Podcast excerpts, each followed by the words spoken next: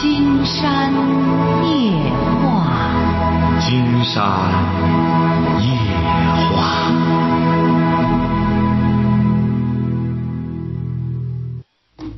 晚上好，听众朋友，我是您的朋友金山，很高兴和朋友们相会在午夜。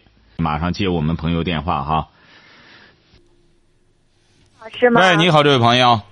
哎，你好，哎我就是想给您探讨一下那个孩子的那个问题。啊，就是我是我我的孩子今年已经上初二了嘛，他是那个十四岁了，儿子还是女儿、呃是个男孩儿。啊？儿子十四岁，上初二。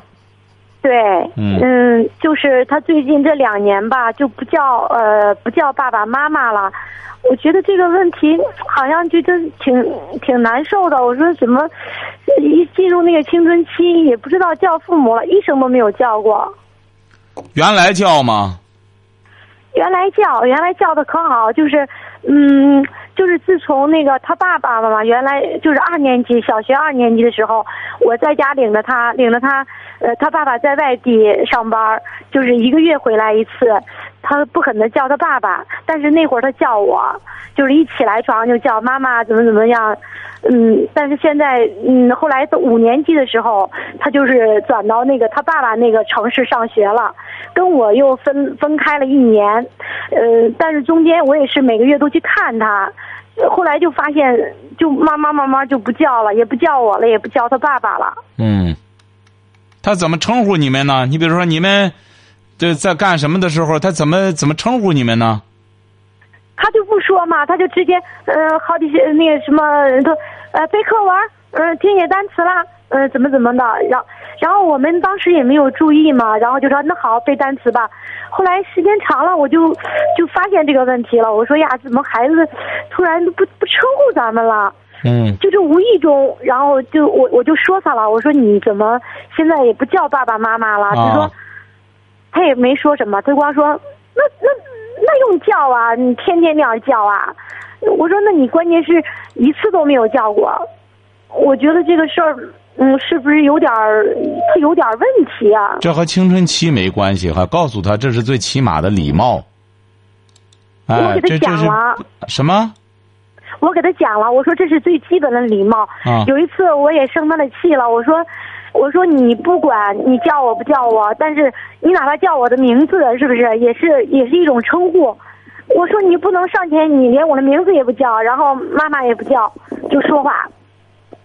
我说我每次跟你说话，我都叫你的名字，嗯，然后他也不他也不那个，他也不吭声，然后就学习怎么样？学习原来小学，嗯，初一之前学习还挺不错，小学学习一直前十名吧。不提小学的事儿，关键是现在的学习怎么样？现在有点儿有点儿下降了，就是一到这个初二两级分化，他确实成绩有点下降了。金山估摸着下降的这不少吧，因为他要学习好的话，他懂得这些起码的规矩。你再怎么说的话，见爸妈妈该叫就叫啊！你这个这点规矩都不懂的话，说明他他游戏从什么时候开始玩游戏的？玩游戏啊，多大开始玩游戏的？游戏他是小时候就玩，但是我给他说一定要有节制性。小的时候多大？你小的时候多大？呃，小的时候就是呃五年级吧，四五年级的时候。那不行，玩游戏玩的。呃但是现在他不玩了。现在我我那个他爸爸说，你现在呃成绩下降了，你不要玩游戏了，这个游戏得封杀。呃，没让他玩，不让他玩。但是这个不叫爸爸妈妈，是初一的时候就就不叫了。多长时间不玩游戏了？多长时间不玩游戏了？现在有大概有三四个月。呃，不玩游戏他干嘛呢？放学回来。呃，现在不玩游戏了。我发现他现在，呃，他又去，他又呃喜欢上那个五子棋了。我说那你就玩五子棋也可以，是吧？中间写写作业休息一下，玩玩五子棋，听听那个歌都可以。就是说，他也不要求说，呃呀，让我玩游戏吧，怎么他也不要求。嗯就是这个不叫父母，我老觉得不太正常。我说你这样老是不叫，你时间长了你就不会叫了，你就叫不出口了。我给他讲过，但是他就是不听。那就不用不用再讲这个了。以后呢，自然而然的，金山觉得像这种东西啊，嗯，他自然而然的就会叫的，因为他知道不叫，他可能现在觉得不叫是一种个性，他将来他再稍微大一大，他就知道不叫不是个性，是个冷，那是很丢人的。见爸妈也不叫干，显得很没礼貌，很没规矩。哎，你像一般的这父亲，这关键你哎，你这老公也不管他，你这个孩子关键没规矩啊。是啊，他他的问题可多了。你看，呃，不光是这个问题，他还有那个就是在生活上吧，有时候吃东西哈，嗯，吃饭的时候，你好比就是一个很简单了，就是呃，他喝水，呃，买一瓶矿泉水，如果是我和爸爸呃和他爸爸喝了一口，或者是谁喝了一口，他就不他就不喝了。好，竟然知道您孩子的问题在哪了，稍等一下哈，稍等一下您哈，嗯。好。喂，这位朋友啊。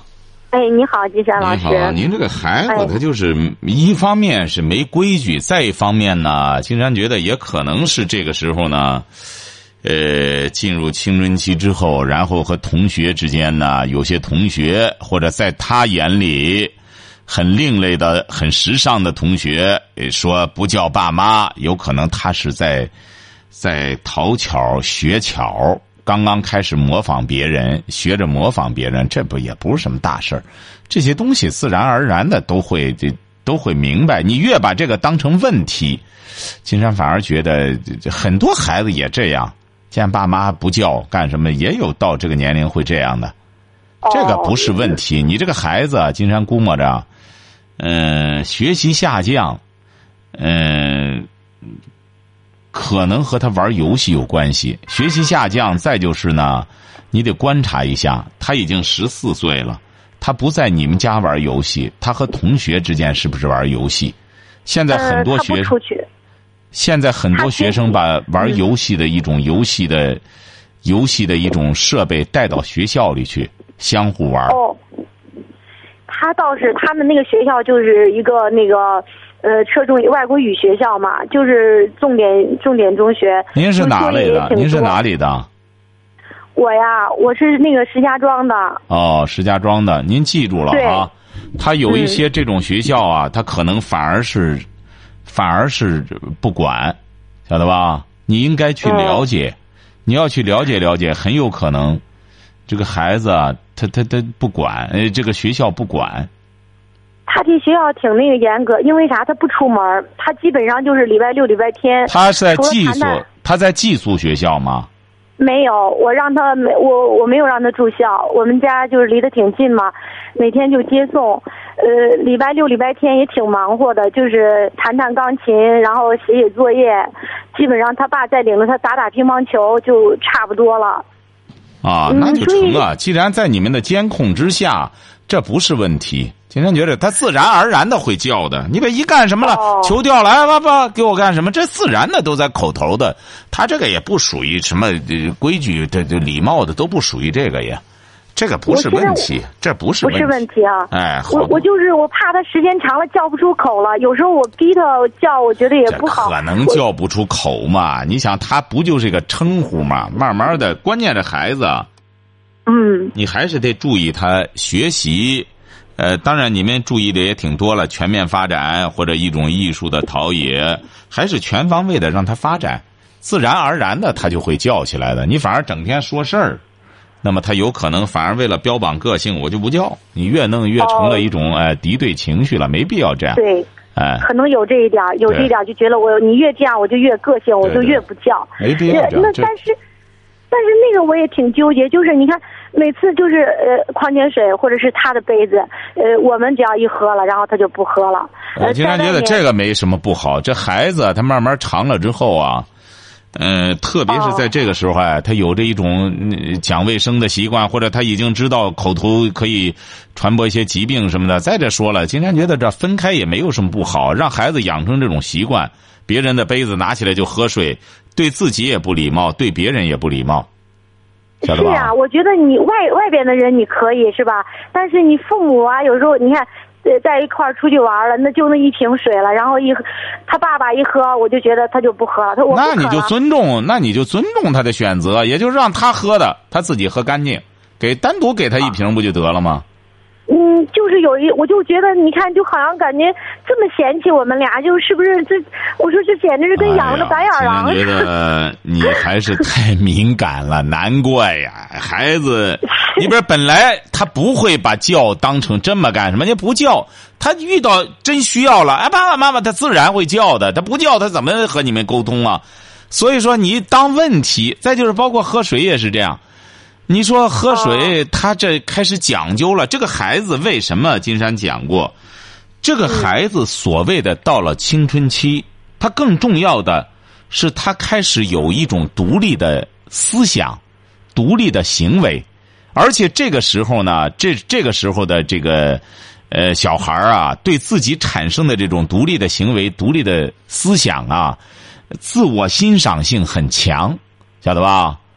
哦，我们很多父母呢就没法接受孩子的这种成长，就觉得哎，他他几年前还不这样呢，怎么这现在干？他几年前他还是个少年儿童，而你这个孩子已经十四了，他已经开始发育了，晓得吧？对，呃，他发育的同时，他不光身体发育，他思想也要发育，行为也会发育。是，我就怕他是那种没规矩的孩子，没有呃出去。有时候我就注重这个，他有时候吃饭嘛，那个筷子他也不缩，然后沾的都是米饭就去夹菜了。我说你这样不好，一说他吧，他还生气，马上就不高兴了。你这时候不要再说他，你你这时候他这么大了，比较巧妙的可以说他，呃，或者你或者示范干什么，他这些东西他自然而然的。有些规矩啊，金山觉得我们现在这个给孩子建规矩啊，要记住了，要建重要的建，重要的建就是学习，首先要学好，这个最基本的一些行为规范要遵守。那父母给他要求的，他要去该做的必须得做，这些是要要紧的。你说这些细枝末节不要管他。哎，哦，我就我就怕，我说呀，那我就不纠结了。我还想了，我说这事儿，我说是不是这孩子嫌弃我们俩呀？天天你看这也这孩子，孩子啊，他都有一个过程。不是原来的时候也有人归纳过，说这个小孩就这样，小的时候把爸爸妈妈看得那么强大，一切都依赖爸爸妈妈，晓得吧？到了十八九，就觉得爸爸妈妈这也不是那也不是，哎，再到了二十来岁。就觉得爸爸妈妈不行啊！你们老了，你看我们怎么着？对对对，再到三十多岁，就觉得哎呦，爸妈说的有些东西还还还真有道理，好吧？哎，到四五十岁，哎，到四五十岁就觉得哎呀，还是爸妈妈高明啊！啊，就这么回事人都有这么一个发，这个都有这么一个成长的过程，是吧？哎，不是问题。他现在就是还有一点我还想给您说一个，就是他现在学习吧，已经就是两级初二两级分化，他有点就是下降了，下降了。我感觉他现在这个学习啊，就是被动，从小就是被动。小时候我也是管他，但是小时候不很不是说管的那么，从初一我就就管的特别严，现在呢就感觉就是我不管他，他就往下掉，管管他，反正他也不是很愿意，但是反正就好一点儿。这样下去，我怕等到上了高中一住校的话，这可怎么办？不用，孩子都是这样。孩子都是这样。被动，大部分都是被动，是吧？大部分你得往里挤压呀。这个主动的孩子毕竟是少数啊。主动的孩子呢，往往都是起小养成的学习习惯。对对，优秀的孩子啊，也谈不上优秀教出来的。哎，不是，也不是谈不上，就是人家有些孩子呢，起小。环境不同，他起小就有这种学习的习惯、阅读的习惯。有些孩子没有这种习惯呢，再就是对对周边的这种一些行为或者一些诱惑，抵抗能力又差。尤其是也金山不晓得你们那边的那个，呃，你应该去了解了解他这个学校的风气。金山觉得很多父母啊，一定不要光。他这个学校蛮好，我们俩就是跟他爸爸呀，就因为要他上这个学校，我们俩付出了很多。那好在哪里？这是个寄宿学校吗？嗯，可以寄宿，也可以不寄宿。那好在哪里呢？您说好在哪里？他的那个呃素质教育和那个呃人格方面什么都全面培养。您不觉得您说这个很很搞笑吗？素质教育、人格教育，回家里来都不叫爸妈了。这素质教育、人格教育，你还觉得很成功吗？关关键是他在初初一之前，就是说六年级他就已经就是已经不叫他爸爸了，然后那不叫不叫，应该到这素质教育也上初二了，也该叫了。那素质教育、人格教育，我们现在说白了，很多学校都在标榜这个，晓得吧？哦素质教育，素质教育本来就是很空的，怎么叫素质教育啊？现在说白了，我们教育界动辄就拿这个打幌子，还素质教育、人格教育全方位发展，他就没有全方位的。你就你比如说，在古代的什么叫传统文化，就是很简单，四书五经，你把它读好了，那素质都在里边，那人格都在里边。所以说，金山就觉得你们啊，应该是真正的去体味一下这个学校的风气怎么样，学习究竟怎么样，抓的怎么样。嗯哎，这个你抓得你的抓的挺紧，但是有一点就是我的这个孩子，他不跟那个学习好了在一块儿玩，他喜欢交了，他从小学交了那个朋友都是那种，就是在班里边学习比较差的那种。我原来说过他，我说你学习啊，你交朋友可以，但是你学习一定要向那个好孩子去多学习，不能跟那个坏孩子。哈，您说的您这孩子这些毛病啊，有很多孩子都有这毛病，就是不往、就是大人说的不往正经人堆儿里扎，对对，走哪里都是找赖孩子，走哪里弄吧弄吧就出溜下来，见人家那好孩子呢还烦人家，还怎么着的他烦？人家，对啊他老是跟我这样说。他说我看了他们那个呃像个书呆子一样，我就不喜欢他们。他跟我说过，嗯所以说他这他这些东西呢，都是我们前段时间教育的一种失误。为什么呢？您这个孩子说，您这个孩子说白了也是看那种蜡笔小新呐、哈利波特，看些这玩意儿长起来的，晓得吧？对太幼稚，是他不幼稚，那种孩子不幼。你这个蜡笔小新，他不是幼稚，他就是一个说白了，就是一个那种混混，晓得吧？啊，那种混混，很多少年儿童就会受影响。他为什么日本他自己不放呢？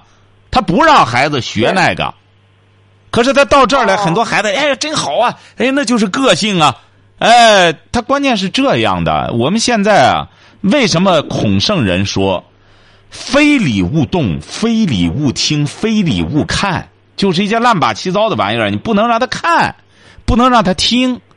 但是呢，你比如说你现在做父母难就难在这儿，这个你也不要自责。金山觉得这首要的是学校的问题，晓得吧？嗯哎，你这个学校，你你这个首先，你比如说，呃我们老在说国外的说什么学校学校好，国外学校它好在哪里啊？它就严格要求啊，严格呀，学校越好越严格。我我总想呢，我是不是应该让他住校啊？我有时候我我老觉得，但是我现在发现他的那个自理能力也特别差。前一段就是，呃，那个暑假军训的时候，老就是老师带他们就去外地住到那个外地那个呃兵营里头去了，呃，可能是十五天，结果这孩子十二天都没有上厕所，就就。他我说你怎么不去？我就不想在外面上厕所，就就这样就硬憋着，就这样憋回来了。哎呀，我就觉得这孩子简直是，怎么这么不省心啊？就是什么都让你操心。你这个怎么能责备他呢？这本身是你们家里教育本身也有问题呀、你这个怎么都责备他呢？对啊。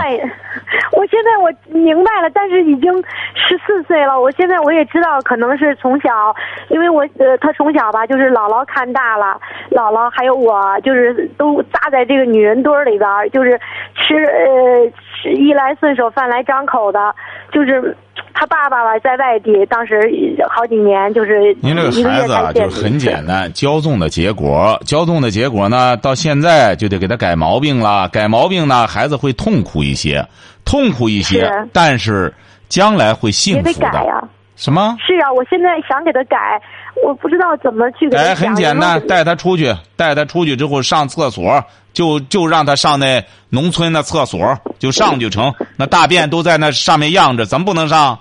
这是一种生存能力啊，很简单。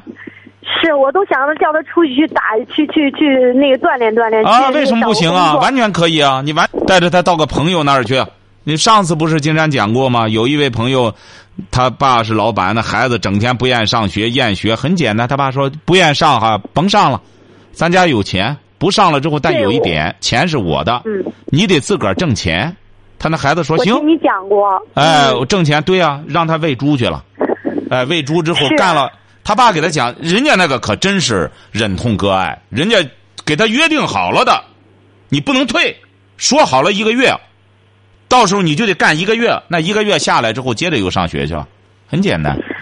我我现在我也舍得，我现在我可舍得把他就是往往外头推，就是他爸说呀，这学习这么紧张，我说没事儿，我说那个金山老师还说了，那个呃磨磨刀不误砍柴工，必须得让他这样经历经历，要不然的话，到初三他就更麻烦了。这孩子啊，没什么毛病，都是大人呐没调教好他。你比如说，而且是是把这种东西呢，你比如我们现在很多朋友啊，就是把这个把这种生存能力弱。当成一种贵族化的表现，这是个误区。你像这西方的一些那种发达国家，弄这些孩子，一般情况下不让他们吃药，为什么呢？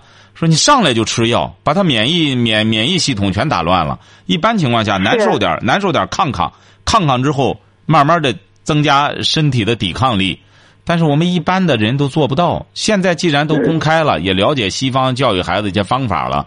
所以说，我们应该有所借鉴。金山觉得您这孩子没什么大毛病哈，就是你们做父母的，得得硬下心来，让孩子慢慢的应该接触较实打实的生活，晓得吧？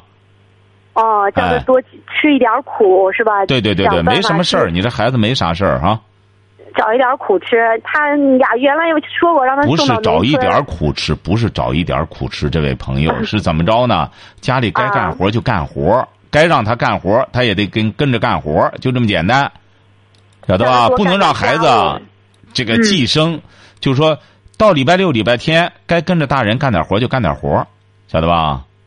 行，我就多支摆他一下是吧？对对对对，没错儿哦、就是我还有一个 有一个那个建议哈。啊。您在啊，您说您说，我就是您您啥时候能就是说呃能能专门就是有一个就这个专门说这个教育了就这档节目，因为有时候吧，我想让孩子听你的那个节目，但是好多都是因为感就涉及到那个感情，我就觉得又他又不适合听这个。您放心但是你每次。嗯，说到那个教育的时候，我就赶紧把那个耳机就愿意递给他，让他听。嗯就是有一次你不是说了这个有个有有那个人嘛是分三等嘛，我就说你就属于那种三等人，必须得是棍棒才 呃敲着才能才能去学习。他就笑了笑，也没啊。啊所以我就想着有一档这个教育节目叫这个青春期的孩子没问题听一下，我觉得没问题受。益挺大。金山嗯接受您的建议，而且金山这一方面呢最在行了，所以说您放心，呃，金山指定接受你的建议，琢磨琢磨这个事儿，好不好？对，让孩子，因为青春期的孩子最容易犯错误，对没错现在大家有方向。对，太需要这个了。金山每每回下去和听众朋友对话来咨询的，嗯几乎都是这，所以说金山接触的你这个孩子十四五岁的这孩子，基本上都是这个这个年龄段的孩子。对，都是感情，感情那个我不想让他听，他啊现在还有点太早。等到他早呃找对象的时候，我我一定会让他听。但是现在不行，现在听这个不行，模仿能力太强了。好的啊好嘞，好好嘞嘞，那向您谢谢金山老师，向您先生哎问好哈，好，好嘞，好好嘞，再见啊。也向您的儿子问好哈，好，再见啊。我就可想让儿子跟你聊聊，就是、啊就是没有时那个抽机会你没有时，间。以后抽机会好不好？哎，好嘞，，好嘞，好好，再见。好，再嗯见。。嗯，喂，你好，这位朋友，你好，金山老师，哎，我现在是一名大专的大二的学生，啊，想请教一下您是否专接本？你多大了？你多大了？二十一岁，二十几？二十一，二十一岁上大专，学什么专业啊？电子商务。啊，说吧。嗯，就是问一下是专接本是否合适啊？是直接参加工作还是继续学习呢？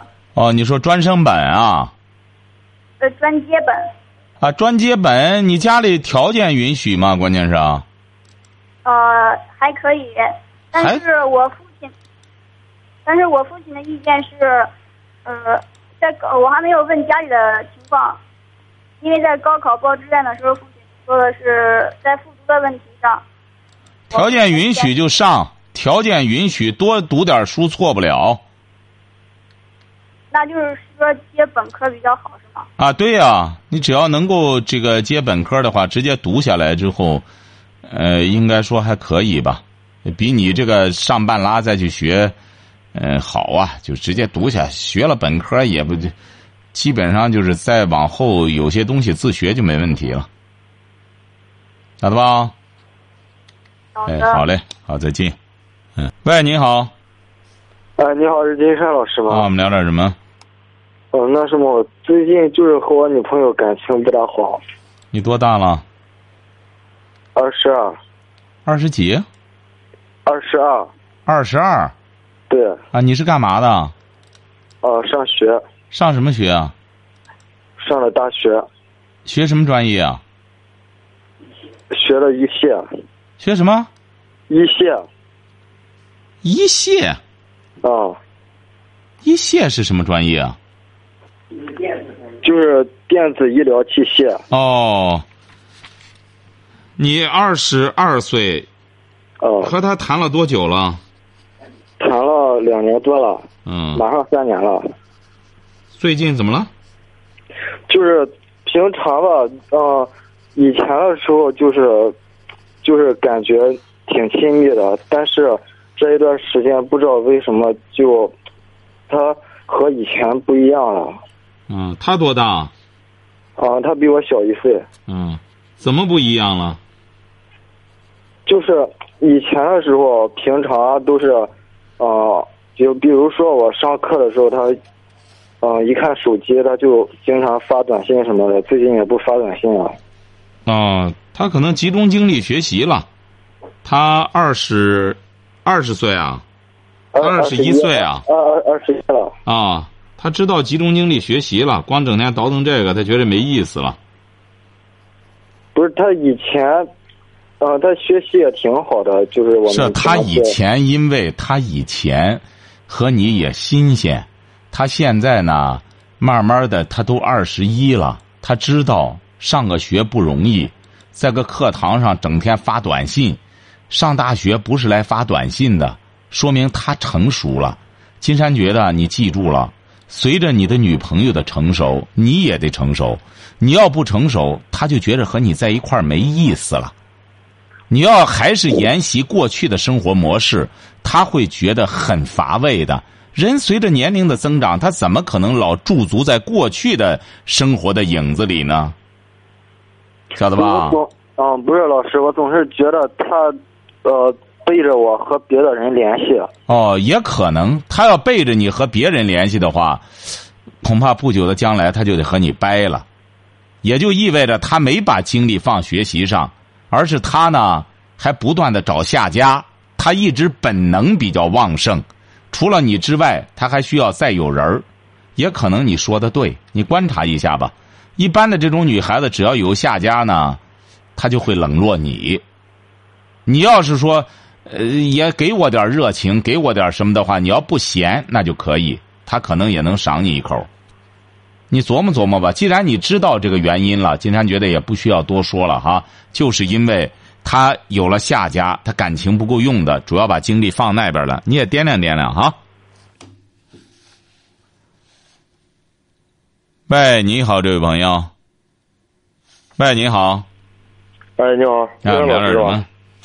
哦，我我我麻烦你，我直截了当的和你说吧，金阳老师，啊，我那个是搞那个那个电焊加工的，啊，这个电焊加工这一块呢，现在这个这个盲区啊，说是怎么说呢？我干了十多年了，总的来说吧，我主要是给工地上加工楼梯扶手这一块儿现在这个资金回转的太慢。嗯，这几天呢，我一直考虑这个事情，我想转行吧，有别的行业呢，我也不太太明白，所以呢，一直也不敢动。嗯，我主要寻思吧，我干了十来多年这个电焊吧，也不容易。我想从这一方面啊，我想再上上再迈一个台步，又知不道该怎样转型。我想咨询咨询金山老师，看看有没有别的好办法。不是这个电焊这项工作不错呀，你为什么要转型呢？你在这个在这个高度上再提高一步多好呢？你干嘛要放弃自己的专业优势呢？对对对，我我我那个我那意思就是这么个意思啊。我想就说就按卖台布的话，再上走一个台布的话，我现在那个台布这个平台就是指着工地这一块儿，工地这一块儿回迁太慢。你多大了？我今年三十三了。哦，你得这样哈、这个电焊呀，你比如现在啊像我们国家有些这种高精端的东西，都得到国外请电焊工来。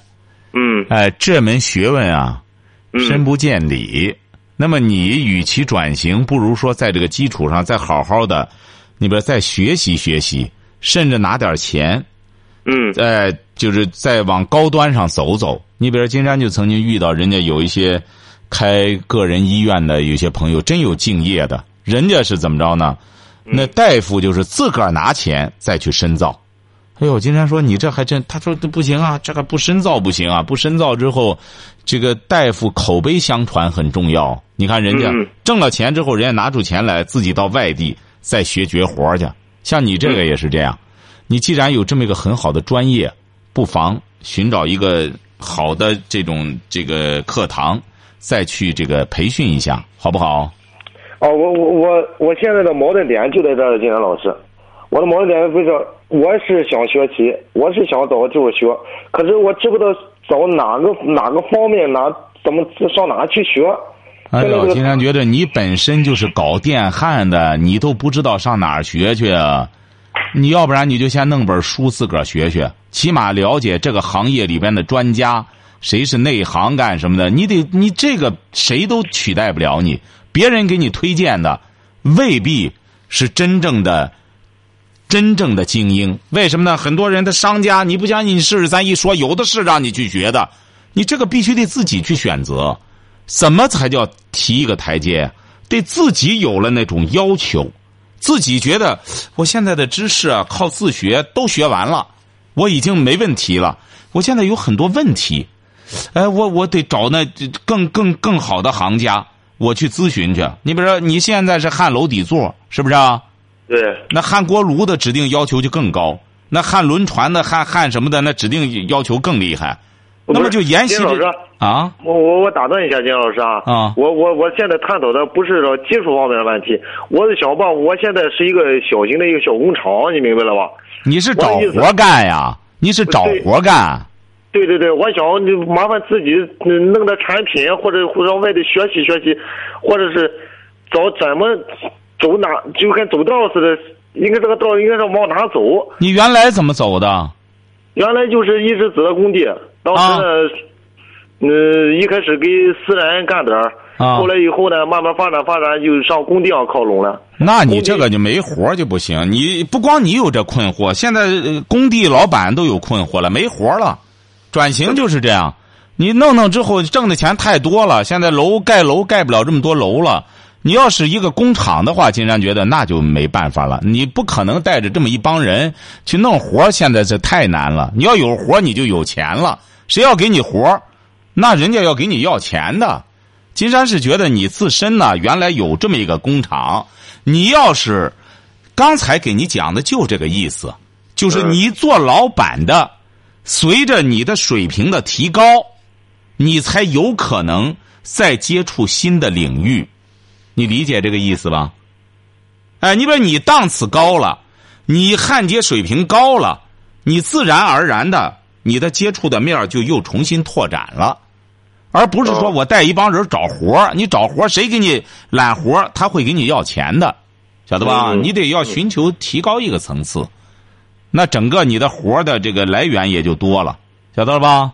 哦，你的意思说好嘞通过自那找原因是吧？哎，对，自身找原因哈。哎，好了，祝你成功。你这找活呢？你找活？喂，你好，这位朋友，哎，你好，金山老师啊！那我们聊点什么？